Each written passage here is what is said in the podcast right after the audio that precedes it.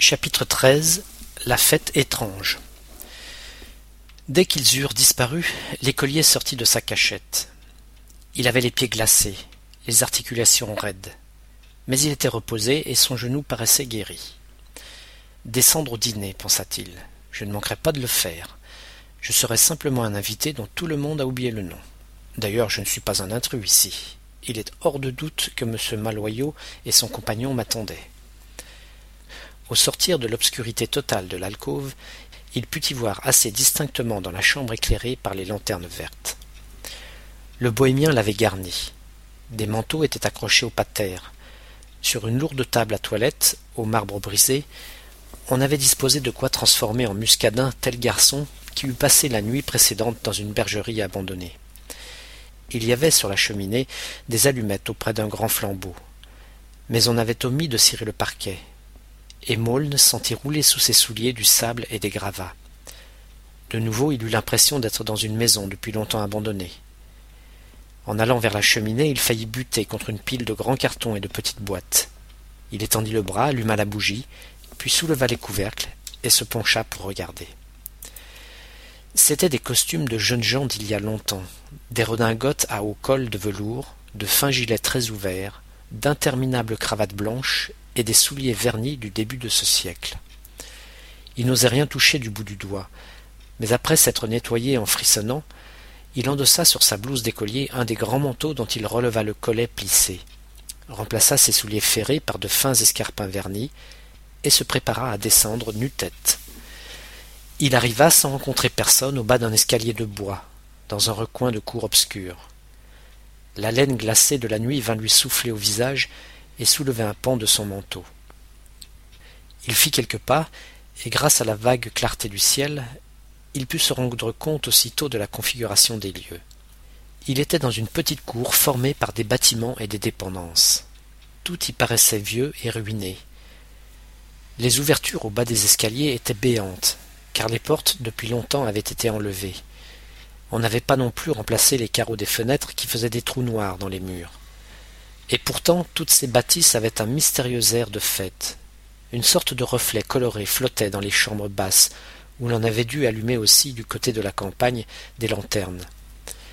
La terre était balayée, on avait arraché l'herbe envahissante. Enfin, en prêtant l'oreille, Maulne crut entendre comme un chant, comme des voix d'enfants et de jeunes filles, là-bas, vers les bâtiments confus où le vent secouait des branches devant les ouvertures roses, vertes et bleues des fenêtres. Il était là, dans son grand manteau, comme un chasseur à demi penché, prêtant l'oreille, lorsqu'un extraordinaire petit jeune homme sortit du bâtiment voisin, qu'on aurait cru désert. Il avait un chapeau de forme très cintrée qui brillait dans la nuit, comme s'il eût été d'argent. Un habit dont le col lui montait dans les cheveux, un gilet très ouvert, un pantalon à sous-pieds. Cet élégant, qui pouvait avoir quinze ans, marchait sur la pointe des pieds comme s'il eût été soulevé par les élastiques de son pantalon mais avec une rapidité extraordinaire. Il salua Maulne au passage sans s'arrêter, profondément, automatiquement, et disparut dans l'obscurité vers le bâtiment central, ferme, château ou abbaye, dont la tourelle avait guidé l'écolier au début de l'après-midi. Après un instant d'hésitation, notre héros emboîta le pas au curieux petit personnage.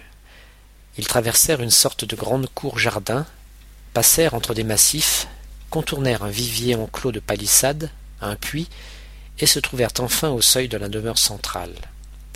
Une lourde porte de bois arrondie dans le haut, et cloutée comme une porte de presbytère, était à demi ouverte.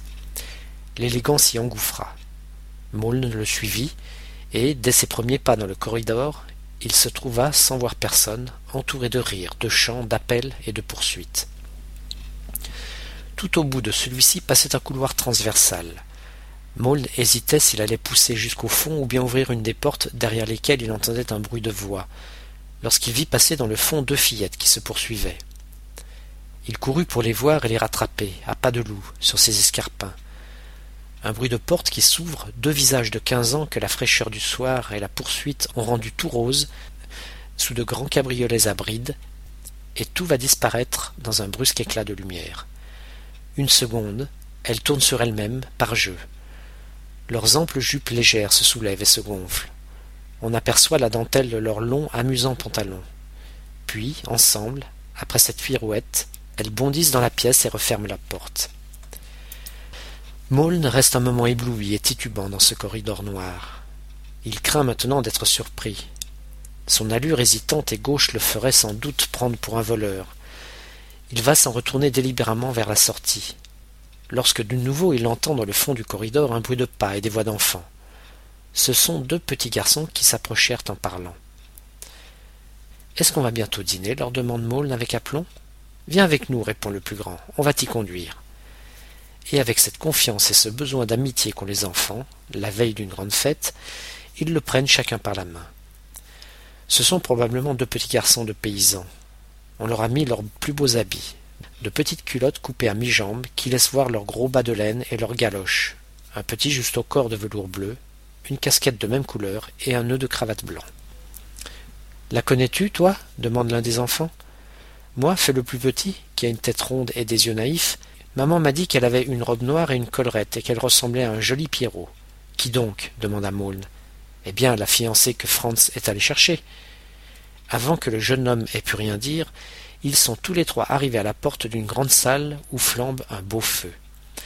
Des planches, en guise de table, ont été posées sur des tréteaux. On a étendu des nappes blanches, et des gens de toutes sortes dînent avec cérémonie.